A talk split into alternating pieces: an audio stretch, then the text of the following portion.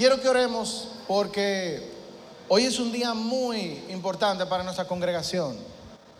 Y más, y más adelante vamos a ver por qué, pero oramos primero. Señor Jesús, yo te presento este mensaje. Yo te pido en tu poderoso nombre, Señor, que cada vida aquí sea tocada, sea transformada a través del poder de tu palabra, a través del poder de tu Espíritu Santo, Señor. Yo te pido que me utilices como un instrumento agradable para llevar tu palabra, para llevar tu mensaje, para llevar tu gracia, tu amor, tu misericordia y tu perdón, Señor. Yo te pido en tu poderoso nombre que este mensaje, Señor, que es la misión que tú nos has encomendado a nosotros como iglesia, sea posible y sea viable, Señor, con la ayuda de mis hermanos de la comunidad. Yo te pido que tú te glorifiques y que todos podamos montarnos en el mismo barco, que entendemos que eso es lo que tú quieres y eso es lo que tú buscas para tu iglesia. Yo te lo presento en tu poderoso nombre. Amén. Y es muy importante porque hoy es el domingo de visión. Para nosotros como iglesia, hoy es un día importante. No es que los domingos pasados no lo sean, pero hoy es crucial porque hoy vamos a hablar cuál es la misión del círculo de la congregación El Círculo de aquí a un periodo de dos años. Amén.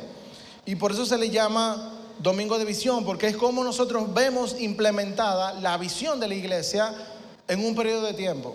Y es muy importante entender algo, una iglesia que no tiene visión es como una persona que tiene miopía. Solamente puede ver lo que está aquí enfrente, lo que tiene cerca, pero no puede ver más atrás, no puede ver al futuro porque todo lo ve borroso y confuso.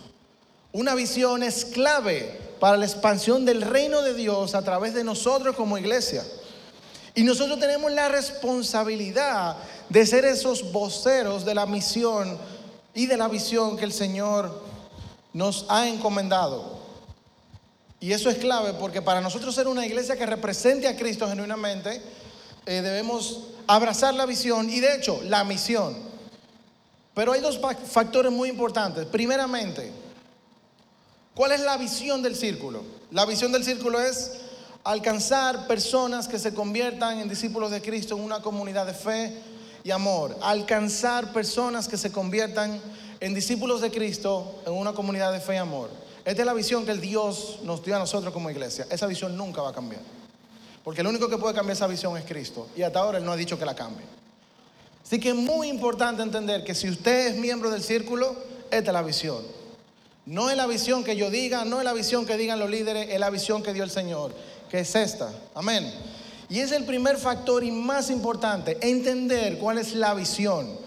La visión es esta y esta es perpetua, no es algo que es por un periodo de tiempo, no es algo que es de aquí a dos años, no, la visión es la continuidad de la expansión del reino a través de lo que Dios ha dicho que quiere que su iglesia, el círculo, haga en un contexto local y si el Señor abre la puerta en un contexto internacional. Entonces, es el primer factor, nuestra visión. Segundo factor, la misión integral de aquí al 2025. Ahora bien, para definir la misión tenemos que hacer una serie de pasos que vamos a hacer a continuación, pero es muy importante entender, ¿qué es una misión?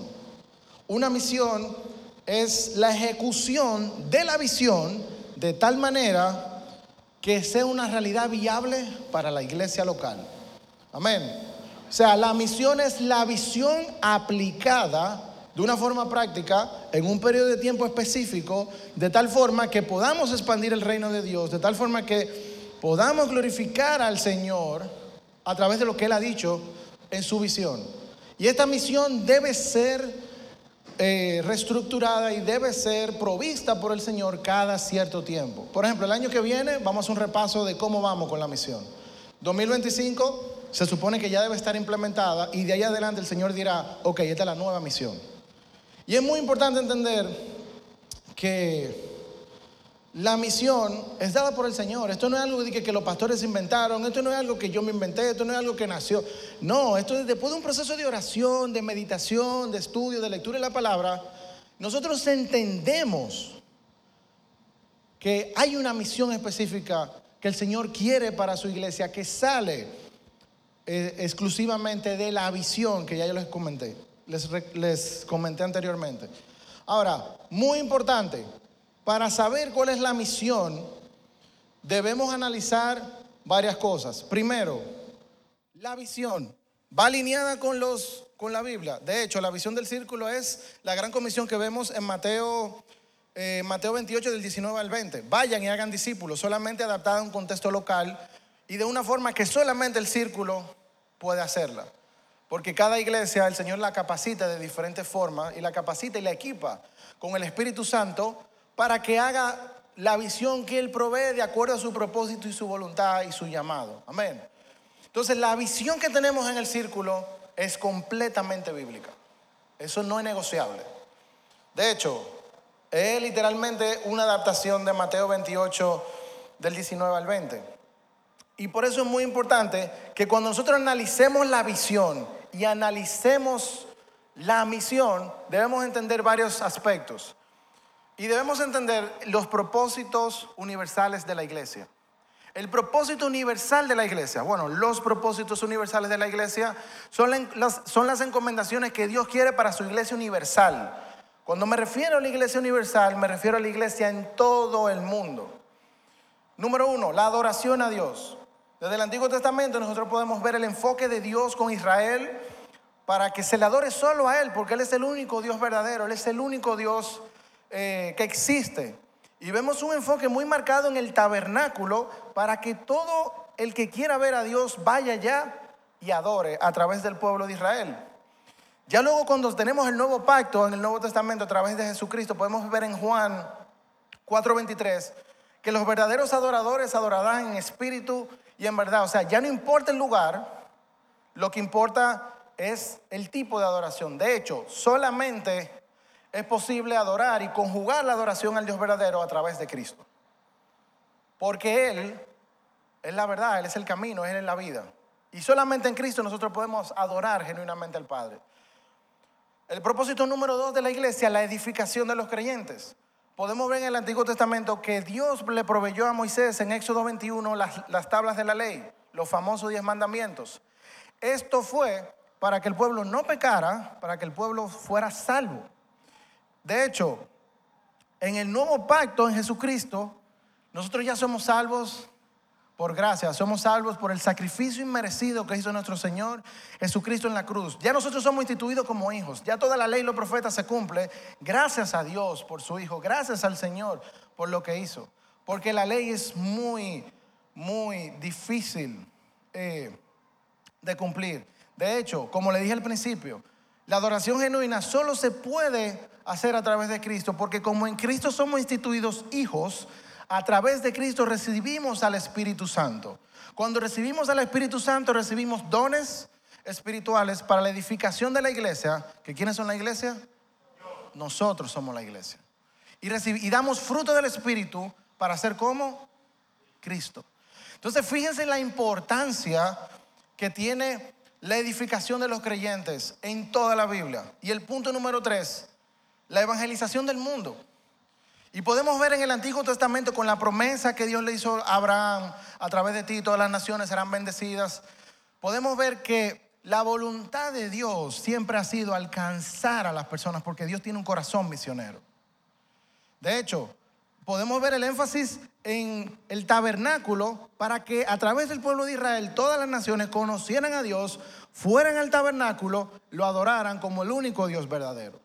Porque Dios quiere alcanzar a todo el mundo. De hecho, podemos ver que en Mateo 28, como hablamos un poquito más arriba de la misión, es donde Jesús nos llama a alcanzar a todas las personas del mundo. Ya en Hechos 13 también se menciona en todos los confines de la tierra. Y por ahí se va. Entonces, estos son los tres propósitos universales de la iglesia. Y tenemos que entender esto para entender que la visión y la misión tiene que ir alineada con el propósito que Dios tiene para su iglesia universal, no la iglesia local. La iglesia local es parte de la iglesia universal. Y cuando nosotros podemos, vemos estos tres propósitos, podemos ver claramente que la visión del círculo se alinea con el propósito universal de la iglesia, con uno de ellos. De hecho, cuando nosotros alcanzamos personas que, que, se conviertan en discípulos, cuando nosotros las alcanzamos, estamos cumpliendo los otros dos propósitos, porque cuando se convierten en discípulos, un discípulo debe adorar a Cristo en todo contexto, un, discípulo debe edificar la iglesia y un discípulo está llamado a evangelizar hasta los confines de la tierra. Entonces podemos ver que es una visión estratégica que abarca los propósitos generales de la iglesia eh, que Dios quiere para nosotros. Ahora bien, ¿cómo vamos a definir la misión? Ya vimos que la visión está alineada con el propósito universal, con los propósitos universales, perdón. Ahora, para sacar la misión, debemos ir exclusivamente a la palabra. ¿Por qué? Porque la palabra es el filtro donde todo debe ser filtrado y debe ser mostrado primero para que el Señor y el Espíritu Santo nos indique cuál es el camino. Y esto es muy importante porque hay gente que entiende que no, simplemente hace una estrategia de lo que yo creo. No, hermano, si tú haces lo que tú crees, en un contexto ministerial, tú tienes un ministerio de hombres. Ahora, si tú te dejas guiar por el Espíritu, vas a la palabra, te metes en oración y tú dejas que Dios te hable, es el ministerio que Dios quiere para los líderes que guíen su iglesia. Entonces es muy importante que vayamos a la Biblia para poder filtrar y extraer qué Dios nos quiere decir. Y el criterio para seleccionar este pasaje que vamos a leer, Mateo 16, del 1 al 19, fue muy, fue muy curioso porque yo me encontraba como en esta encrucijada de, ok, yo entiendo por lo, que por lo que he visto y por lo que el Señor como que está trabajando en mi vida y por lo que el Señor me ha llevado a ver cuál puede ser la misión, pero ¿cómo yo puedo entender que esta visión es de Dios y no es simplemente una idea que yo tengo en mi cabeza? Y literalmente yo estaba estudiando Mateo y cuando yo leí eh, eh, el, el pasaje de Mateo 16 yo dije, wow, esto no me parece, no me parece coincidencia que todo lo que está pasando ahí es una extrapolación directa de lo que está pasando hoy día en la iglesia. Y vamos a leerlo. Y vamos a leer Mateo 16 del 1 al 19, en nombre del Padre, del Hijo y del Espíritu Santo. Amén. Dice así. Los, los fariseos y saduceos se acercaban a Jesús para ponerlo a prueba y le pidieron que le mostrara una señal del cielo. Pero él les dijo, al llegar la noche, ustedes dicen, va a haber buen tiempo porque el cielo está rojizo. Por la mañana ustedes dicen, hoy habrá tempestad porque el cielo está rojizo y nublado. Bien que saben distinguir el aspecto del cielo, pero no pueden distinguir las señales de los tiempos. La generación mala y adúltera demanda una señal, pero no recibirá más que la señal del profeta Jonás. Y los dejó y se fue. Los discípulos llegaron al otro lado pero se olvidaron de que llevaban pan, de llevar pan, perdón. En eso Jesús les dijo, abran los ojos y cuídense de la levadura de los fariseos y los saduceos. Ellos comentaban entre sí, dice esto porque no trajimos pan. Pero Jesús se dio cuenta y les dijo, hombres de poca fe, ¿por qué discuten entre ustedes? ¿Qué no, ¿Por qué discuten entre ustedes que no tienen pan? todavía no entienden ni se acuerdan de los cinco panes entre cinco mil hombres y cuántas cestas recogieron, ni de los siete panes entre cuatro mil y cuántas cestas recogieron. ¿Cómo es que no entienden? ¿Cómo es que no entienden? Si les dije que se cuidaran de la levadura de los fariseos y de los saduceos, no fue por el pan. Entonces, ellos entendieron que no les había dicho que se cuidaran de la levadura del pan, sino de las enseñanzas de los fariseos y de los saduceos. Al llegar a la región de Cesarea de Filipo, Jesús preguntó a sus discípulos, ¿quién dice la gente que es el Hijo del Hombre? Ellos dijeron, unos dicen que es Juan el Bautista, otros que es Elías, otros que Jeremías o alguno de los profetas. Él les preguntó, ¿y ustedes quién dicen que soy yo? Simón Pedro respondió, tú eres Cristo, el Hijo del Dios viviente. Entonces Jesús le dijo, bienaventurado eres Simón, hijo de Jonás, porque no te lo reveló ningún mortal, sino mi Padre que está en los cielos. Y yo te digo que tú eres Pedro y sobre esta roca edificaré mi iglesia y las puertas del Hades no podrán vencerla. A ti te daré las llaves del reino de los cielos y todo lo que ates en la tierra será atado en los cielos y todo lo que desates en la tierra será desatado en los cielos. Y vamos a la parte del contexto. Este, este pasaje es súper, súper interesante porque abarca varios puntos muy importantes. Le voy a desatar un código del reino ahorita, en lo de desatar y, ustedes verán, ustedes verán. Mentira, hey, no sean impíos, ustedes saben que es así, pero mentira. Entonces, dándole un poco de contexto, el pasaje de Mateo 16 revela quién es Jesús y qué vino a hacer. De hecho, Jesús se enfrenta a una oposición muy difícil, porque tenemos a los líderes religiosos saduceos y a los fariseos unidos por primera vez. Bueno, Mateo hace referencia en seis veces más de, de un convenio entre estas, estas dos grupos muy diferentes para destruir, para atacar, para de alguna manera, según ellos, desenmascarar a Cristo. Ahora, es muy importante entender que estos dos grupos eran muy diferentes. De hecho, Mateo, aunque cita seis veces más la unión de estos para ciertas cosas específicas, entre ellas atacar a Cristo, Mateo no señala necesariamente las diferencias que había entre estos dos, entre, estos dos grupos. Sin embargo, sí hace un énfasis muy importante en que eran líderes de tribu. Recuérdense que antes eh, la cosa se manejaba por tribus y tenían líderes. Entonces, estas personas demandan una señal de Jesús del cielo. Y cuando se refiere a que demandan una señal del cielo, ellos quieren ver una señal como hizo Moisés en Éxodo 16, que cayó pan del cielo, porque Moisés tenía una relación directa con Dios. Ellos quieren que Jesús le demuestre una señal, como vemos en Josué 12, cuando eh, Josué para la órbita de la luna y para la órbita del sol por un mandato que él le dio a través de lo que Dios le dijo que hiciera como profeta. También podemos ver que ellos quieren una señal como Elías, que bajó fuego del cielo para consumir a los profetas de Baal. Sin embargo, Cristo le dice, la única señal que van a tener es la del profeta Jonás. Y la señal a la que él se refiere es la resurrección al tercer día después de la muerte.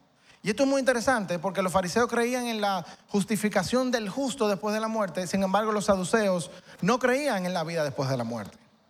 Entonces esto es muy interesante porque Jesús lo está retando, lo le está diciendo, la única señal que ustedes van a tener es una señal que ustedes probablemente no la van a entender tampoco, por necio.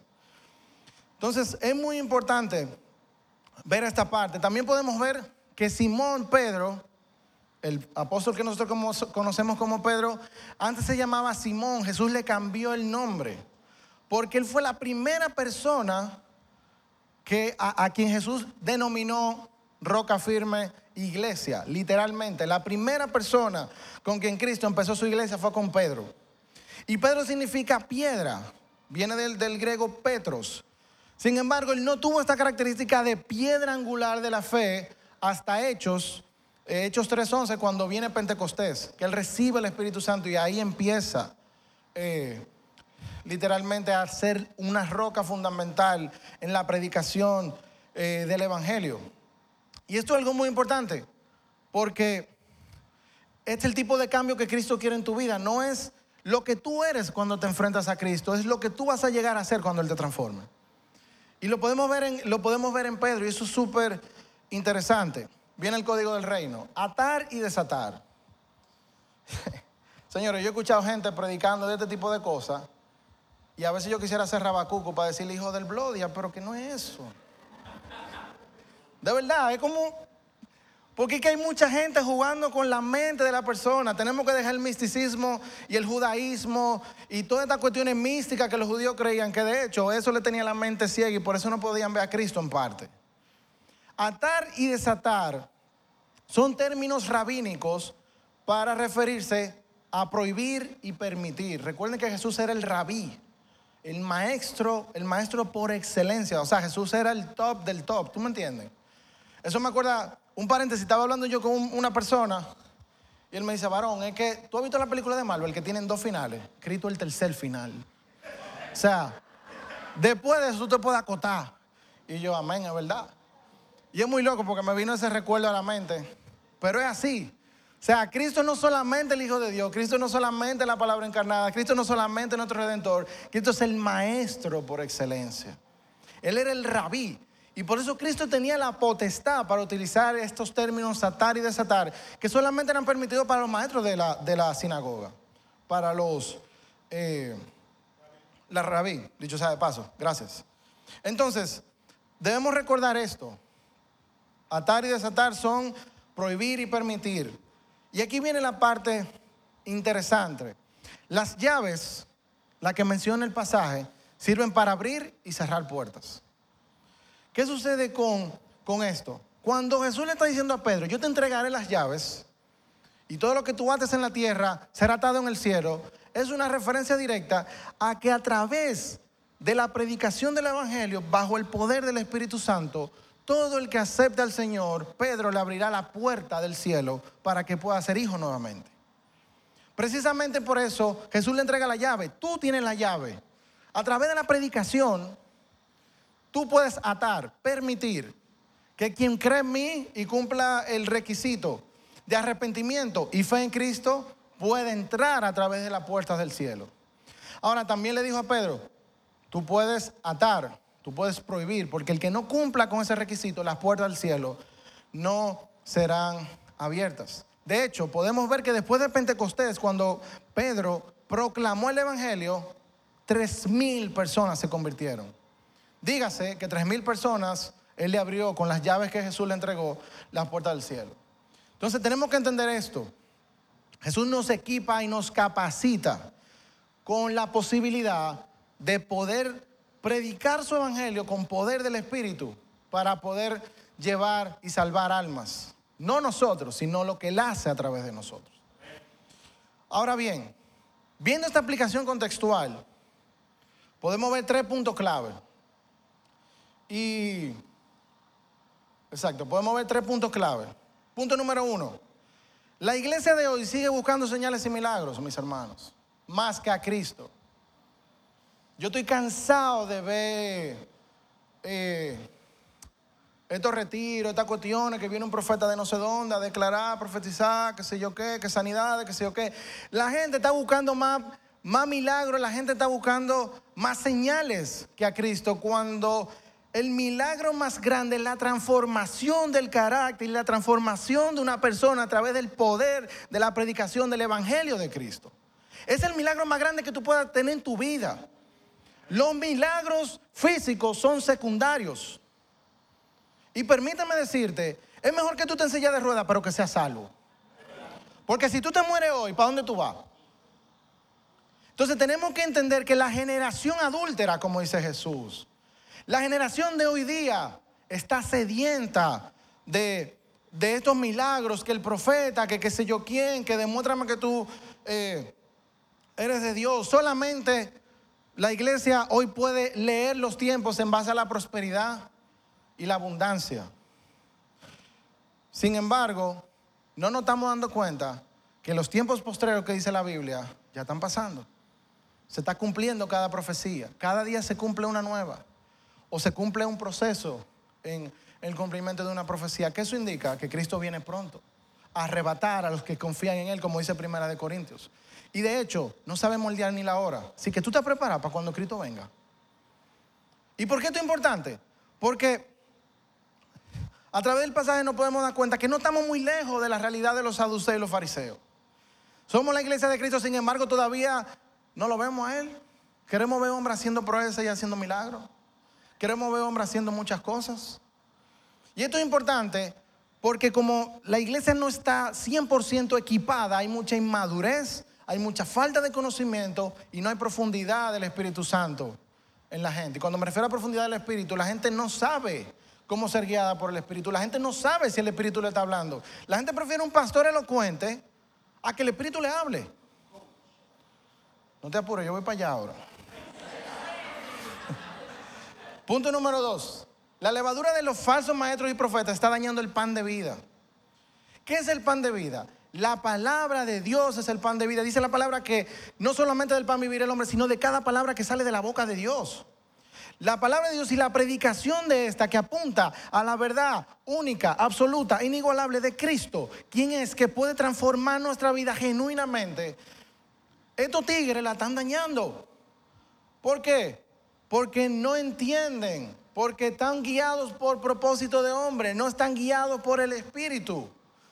Porque obvian que Juan 14:6 dice que Jesús es el camino, la verdad y la vida, y mucha gente lo sabe en teoría, pero cuando tiene que predicar, cuando tiene que dar fruto, ¿dónde están? Entonces tenemos que cuidarnos de estos falsos eh, maestros. Tenemos que cuidarnos de esta predicación del Evangelio diabólica. Y es diabólica porque el poder del Evangelio es poder de Dios para la transformación de los hombres. Cuando esta gente está predicando la palabra de Dios, que la utiliza para un fin específico, que la utiliza para abusar espiritualmente, que usa un, un pseudo evangelio de coach materialista, está utilizando a Cristo como una herramienta y no como el redentor del mundo. Entonces, iglesia, tenemos que tener cuidado con esto. Tenemos que analizar los frutos de la persona que nosotros estamos escuchando predicar. Y eso es muy, muy importante. Y algo que yo quiero mencionar cuando hable de, de la misión.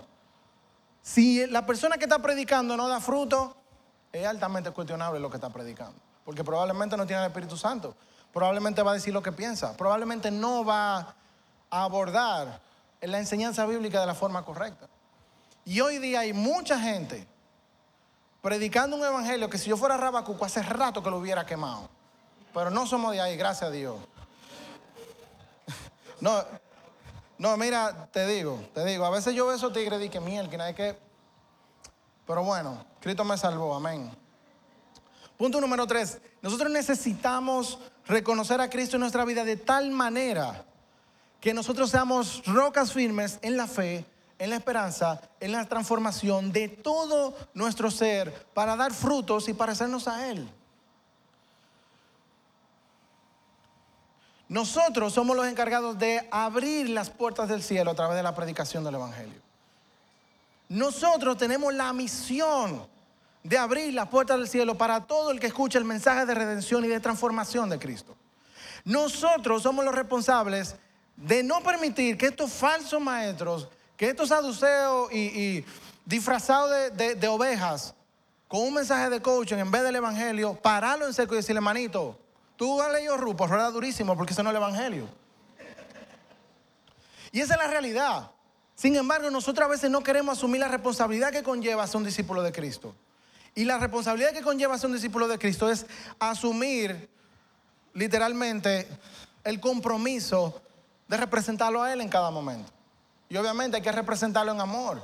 Pero tenemos que dar pasos eh, firmes para que nosotros poder, poder literalmente abrazar esto y nosotros predicar de tal forma que todo el mundo que escucha el Evangelio sea salvo. Y no me refiero a predicar simplemente, mira, Jesús murió por ti, Jesús te ama. No, manito, tú tienes que tener el poder del Espíritu Santo, porque sin eso son palabras. Y para tener el poder del Espíritu Santo, que, que nosotros somos la morada permanente del Espíritu, debemos meternos con Dios, debemos confesar, debemos trabajar cosas, debemos depender completamente de Dios, debemos reconocerlo como hizo Pedro en cada aspecto de nuestra vida. Ahora bien, viendo, viendo estos tres puntos que son muy importantes, podemos darnos cuenta que ciertamente las puertas del Hades están abiertas y quieren alcanzar la iglesia. Las puertas del infierno están abiertas. O sea, no es por nada que toda la ideología del mundo y todas las diabluras que el mundo propone están penetrando en la iglesia. Y no me refiero solamente al tema de ideología de género, no me refiero a eso, eso es pendejada. Yo me estoy refiriendo a la tergiversación del mensaje de Cristo. Me estoy refiriendo al apoyo de toda esa cultura errónea. Yo me refiero al abuso espiritual. Yo me refiero a muchas cosas mucho más complejas que simplemente eso. Las puertas del infierno están abiertas y vienen por nosotros que somos la iglesia. Ahora dijo Cristo que ni siquiera las puertas de Hades podrán con la iglesia de Cristo. Entonces tenemos una promesa real. Y por eso nosotros como iglesia, el círculo, nosotros debemos enfocarnos. Porque ya está bueno que la iglesia sea reaccionaria en vez de transformadora. La iglesia reacciona pero no transforma. La iglesia critica pero no hace nada.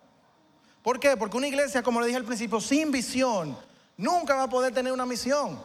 Y si no tiene una misión, ah, no, vamos a predicar, es un sermoncito en los domingos, que la gente se convierta, una adoración bonita. No, mi hermano, eso no es.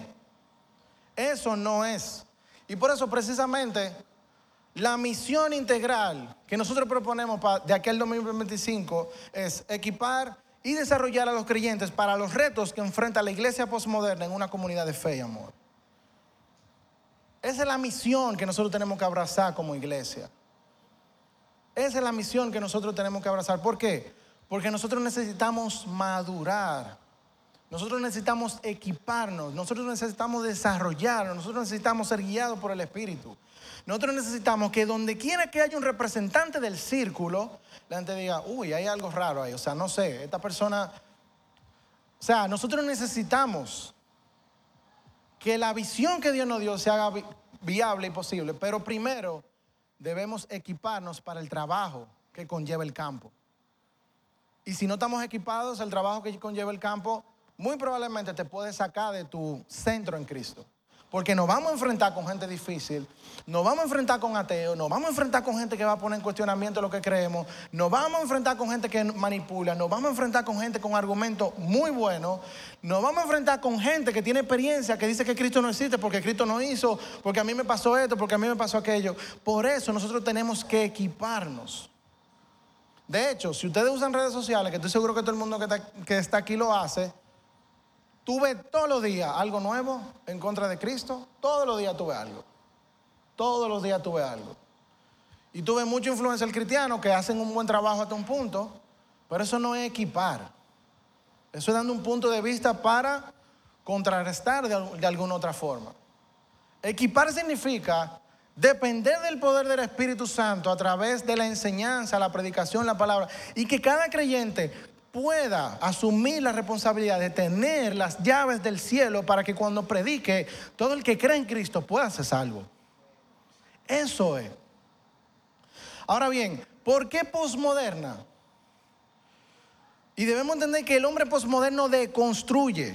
Cuando usted utilice la palabra deconstruir, sepa que usted se está dirigiendo a una corriente filosófica que lo que busca es desafiar todas las jerarquías establecidas que construyen la base de la civilización humana, dígase la fe, la economía, etcétera, etcétera, etcétera. Entonces, ¿qué pasa?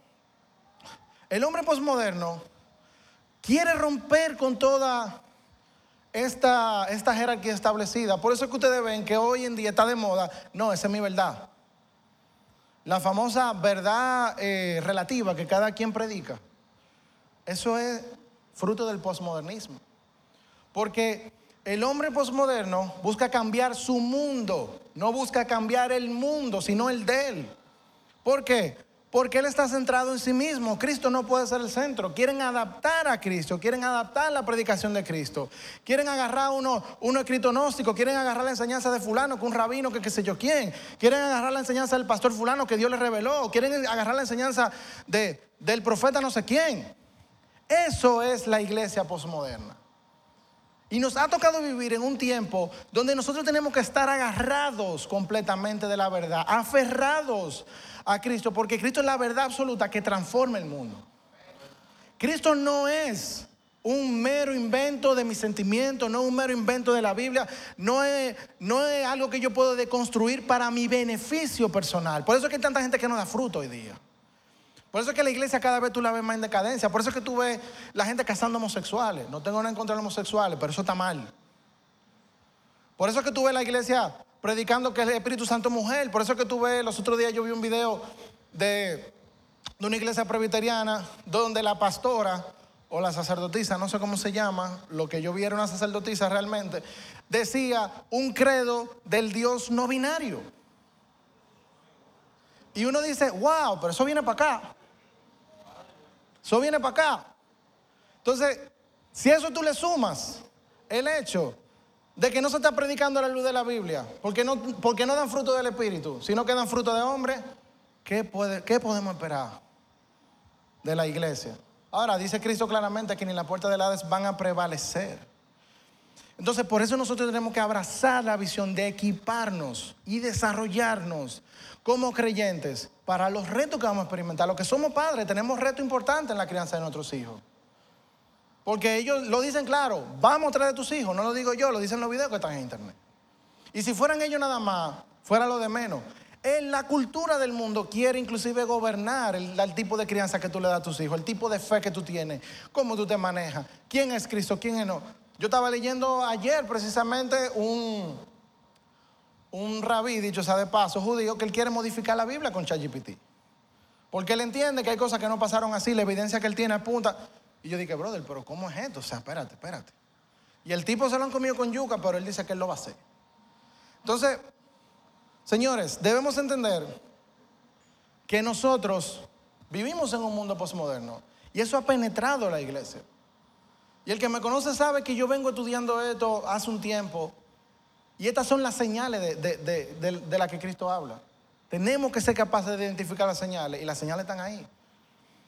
Entonces, esta es nuestra misión integral de aquí a dos años, porque nosotros tenemos que apegarnos a la verdad, nosotros tenemos que, que entender que ya Cristo nos salvó, Cristo redimió el mundo. Yo no necesito redimir mi mundo interno, yo necesito que el mundo sea redimido por Cristo. Yo necesito llevar a Cristo, yo necesito predicar a Cristo, yo necesito ser un vocero de bendición en esta generación que no quiere conocer al Padre, que no conoce al Hijo, que no sabe lo que es ser guiado por el Espíritu y que de hecho no le importa la salvación. Entonces fíjense, por eso es muy importante, muy importante abrazar nuestra visión, nuestra misión, perdón. De hecho, esta misión nosotros la estamos planeando para implementarla desde los niños, desde la enseñanza dominical. Yo tengo una reunión pendiente con las profes porque nosotros queremos incluir dentro del currículum de enseñanza las necesidades espirituales de los niños al mismo nivel que las necesidades sociales y las necesidades afectivas. Porque no vale nada tú enseñarle a un niño que Cristo es bueno si tú no se lo explicas en base a su criterio y contexto. Entonces, si nosotros queremos tener cristianos que en el futuro puedan dar no solamente la batalla, la batalla cultural, sino la batalla de salvación para salvar almas, tenemos que educarlos de acuerdo a una necesidad. ¿Y cuáles son las necesidades espirituales de los niños? Estamos en ese proceso de definición. Por eso le dije al principio, eh, y se lo dije al staff, nosotros necesitamos que ustedes oren por esto. Porque esto va a tener oposición. Esto va completamente en contra del mundo. Amén. Ahora bien, ¿qué nosotros necesitamos para llevar a, cabo esto? Número uno, nosotros necesitamos normalizar el pensamiento bíblico, filosófico, con términos, ideas y conceptos difíciles. Nosotros no necesitamos personas que se queden simplemente con Jesús el Hijo de Dios. No. ¿Por qué Jesús el Hijo de Dios? ¿Qué implica eso en mi vida? ¿Qué hace eso en mi vida? ¿Qué responsabilidad yo tengo? Nosotros necesitamos profundizar en la verdad bíblica para ser transformados de una forma que cuando veamos a alguien que quiera rebatir de alguna forma, no, manito, eso no es así, por esto, esto, esto y esto. Y si el Espíritu Santo está contigo, tú vas a transformar esa vida. Entonces, debemos desarrollar el pensamiento crítico, bíblico y secular. Señores, yo estoy preocupado porque el pensamiento crítico no está, o sea, no está presente en la generación actual. La gente dice que Amaury, dijo algo y, y, va gente a repetirlo por ahí sin escudriñar y, analizar. Eso tiene lógica, bíblicamente eso es verdad, teológicamente eso es verdad, o él está errado. Tenemos que desarrollar el pensamiento crítico porque si no, la levadura de los fariseos y los saduceos nos va a comer vivo. Andamos repitiendo cosas por ahí de gente que no, que no sabe. Nosotros necesitamos enseñar apologética, necesitamos enseñar la base de la fe, necesitamos enseñar a la gente a defender su fe. Y le digo, esto es lo que yo estoy trabajando ya. ¿Por qué? Porque el cristiano que no sepa defender su, fe está preso, manito. Está preso de cualquier corriente ideológica, de cualquier corriente filosófica, de cualquier pseudo maestro. Hay gente que cuando escucha gente predicando duda de su fe, duda de su salvación en vez de afirmarla. A mí el que me diga que no soy salvo, mira, nos vamos a la trompa, quizá la piel y después la recupero. Claro. Es así. Yo soy salvo en el nombre de Cristo, eso no me lo va a quitar nadie. Y yo estoy trabajando para eso, para honrar a Cristo en ese, en ese proceso. Entonces, tenemos que saber defender nuestra fe y por eso estamos proponiendo la enseñanza de apologética. Eh, nosotros debemos invertirnos en la gente. Y yo sé que eso es algo que pasa de forma orgánica en el círculo, pero nosotros necesitamos crear un contexto de comunidad de fe, familia de fe, donde no importa si tú eres casado, si tú tienes dos hijos, si tú eres soltero, si tú eres lo que sea, somos comunidad de fe, por encima de todo, porque en Cristo no hay división. Y no es que, eh, y no es que si tú estás casado te divide, ni nada de eso, pero hay gente que no, yo no me junto con fulano porque es soltero. Yo no, Manito, somos hermanos en Cristo, brother, suelta eso. Eso es lo que trae división a la iglesia, eso es lo que trae división al cuerpo de Cristo. Si somos cristianos todos, somos hermanos de fe. Estamos llamados a cuidarnos uno por otro, estamos llamados a velar los unos por los otros. Y eso es algo que nosotros necesitamos enfatizar, porque en el mundo que vivimos, el individualismo, inclusive dentro de la fe, porque la salvación individual se pierde. Eh, tenemos que seguir exponiéndonos a la verdad de la palabra constantemente. Los líderes tenemos una responsabilidad. muy importante ahí. Tenemos que equipar a la gente con la verdad de Cristo a través de la palabra, haciendo énfasis en una enseñanza, una exégesis actual y viable. La exégesis es cuando tú, eh, tú haces una interpretación del texto para aplicarlo en la vida actual. Tenemos que soltar eso de que, no, que una exégesis del año uno, no, manito, es los tiempos de ahora.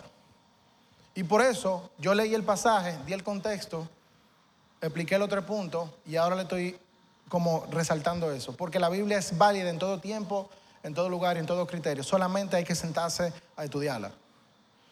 Tenemos que traer los temas relevantes a la luz de la Biblia. Tenemos que crear grupos de apoyo y considerar crear discipulados específicos que se unan cada dos semanas o cada cierto tema con temas específicos que está pasando en la comunidad, sea por etapa de vida, sea por situaciones específicas. Por ejemplo, los padres que tenemos niños chiquitos deberíamos unirnos y hacer un grupo de apoyo para estar claro qué es lo que hay en el medio. Los solteros deberíamos tener un grupo donde usted pueda ventilar sus luchas y se le pueda apoyar en ese proceso. Y que usted pueda aprender una soltería santa y que usted pueda aprovechar el tiempo. Porque yo estoy medio quillado porque la iglesia nada más quiere casarse. Manito, casarse no es para todo el mundo. Se lo digo en serio, casarse no es para todo el mundo. Tenemos que aprovechar la libertad que proporciona el círculo para que todo el mundo pueda desarrollarse. Tenemos que fomentar el desarrollo y la edificación de líderes, que estamos en ese proceso ya. Tenemos que disipularnos para madurar en la fe. Esto no es negociable.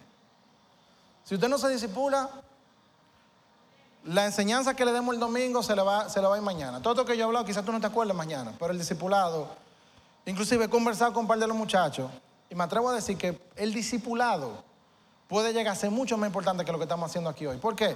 Porque en el discipulado está la comunidad de fe. En el discipulado es que está la interacción entre los hermanos.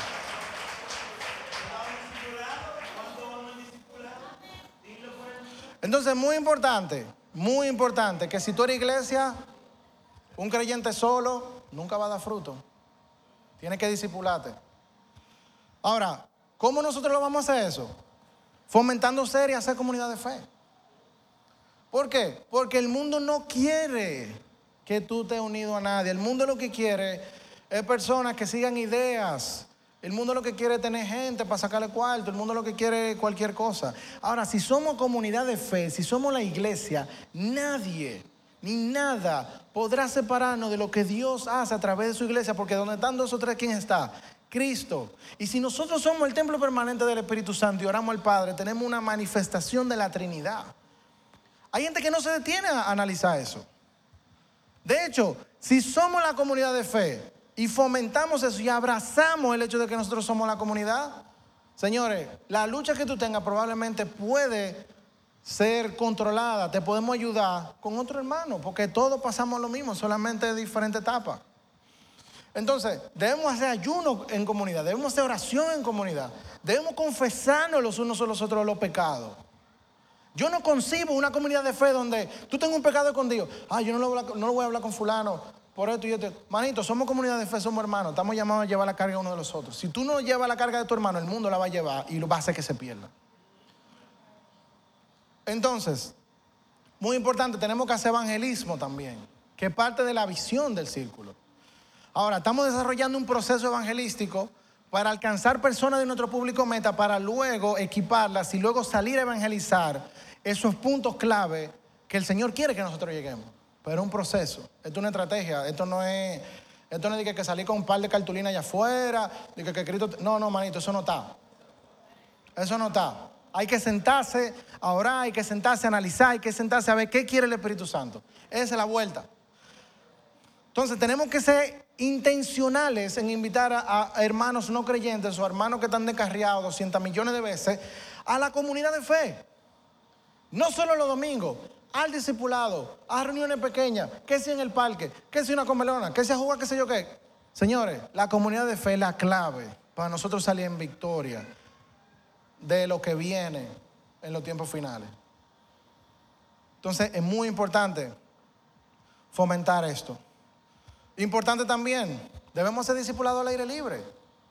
Para que tú el curioso que esté por ahí diga, ¿y qué es lo que esta gente está hablando? Ahí surgen, la, ahí surgen los debates interesantes, ahí surgen las preguntas interesantes, ahí surgen los posibles candidatos para pertenecer a la iglesia.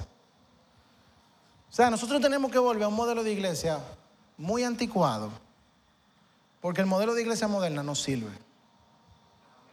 No sirve. Entonces, tenemos que también fomentar la, eh, o sea, equipar a los hermanos con qué, por ejemplo, la cumbre de liderazgo, la mini cumbre de liderazgo, la sobre apologética, enseñanza bíblica, exégesis, todo lo que puede equipar a los hermanos para abrazar su responsabilidad como vocero de Cristo es necesario. De hecho, en misiones estuvimos conversando y hay un par de cosas interesantes que, que están sobre la mesa. Pero debemos fomentar todo esto y debemos abrazar el compromiso que, conlleva esto. De hecho, yo pienso que cada equipo y ministerio del círculo, del círculo debe disipularse en un contexto de servicio, no necesariamente en un contexto individual. Porque, porque el contexto de servicio es muy diferente a la individualidad de cada persona. Porque si tú te Mabec, por ejemplo, y tú no tienes un criterio claro de lo que es ser un técnico de Cristo, probablemente tú vas a ser un tigre en un conector de cable que sabe mucho, que sé yo qué, pero ¿dónde está la gloria de Dios ahí? Lo dejo para que piensen eso. Entonces, para terminar, nosotros debemos asumir la responsabilidad que esto conlleva, mis hermanos. Y yo les pido que como iglesia oren, ayunen, abracen esto, porque esto no es mío, esto es de Cristo. Esto es algo que el Señor quiere para nuestra iglesia. Y si cambia en el futuro, amén, va a cambiar, porque esta es la iglesia de Cristo, Él es que sabe lo que hay que hacer, Él es que va a decir lo que hay que hacer.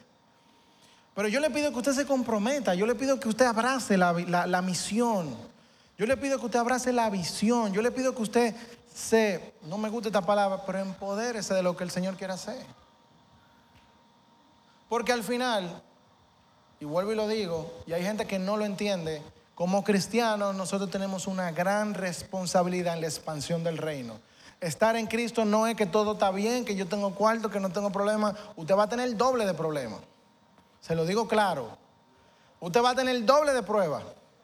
Usted va a tener el doble de dificultad porque usted tiene el mundo en contra.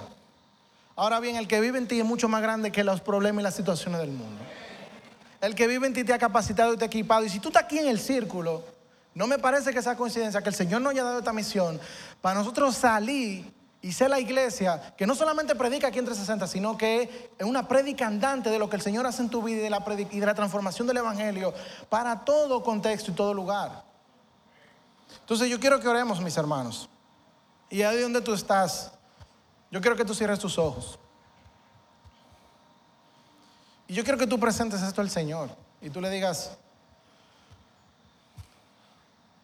al Señor que te ayude para, para poder abrazar esta misión, para poder asumir el compromiso que conlleva madurar, para asumir el compromiso que conlleva defender la fe, predicar la fe, ser un ejemplo, ser una piedra angular de la fe y la esperanza.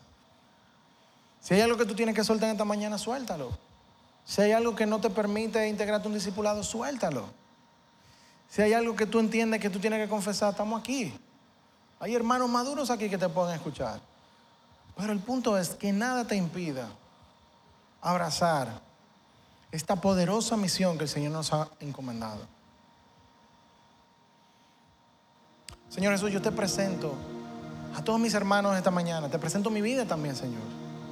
Yo te pido que esta misión que tú nos has dado como iglesia sea un hecho real y palpable, Señor. No solamente en nuestra congregación, sino que nosotros seamos Gente, Señor, que te lleva, te predica, te muestra, que seamos piedras vivas, Señor, de tu fe, de tu palabra, de tu amor. Que el fruto del Espíritu esté manifestado en nosotros, Señor. Ayúdanos a ir contra cultura, Señor. Ayúdanos a alcanzar personas. Ayúdanos, Señor, a abrir las puertas del cielo de tal forma que no sean tres mil, sino sean miles de personas, Señor, a través de la predicación de tu palabra. Yo te pido que tú nos capacites, Señor. Que tu Espíritu Santo sea una realidad en nuestra vida. De hecho, ya lo es. Pero que lo abracemos, Señor, y nos dejemos guiar por Él. Para poder cumplir con esta misión que tú nos has encomendado. Yo te lo pido y te lo presento en tu poderoso nombre.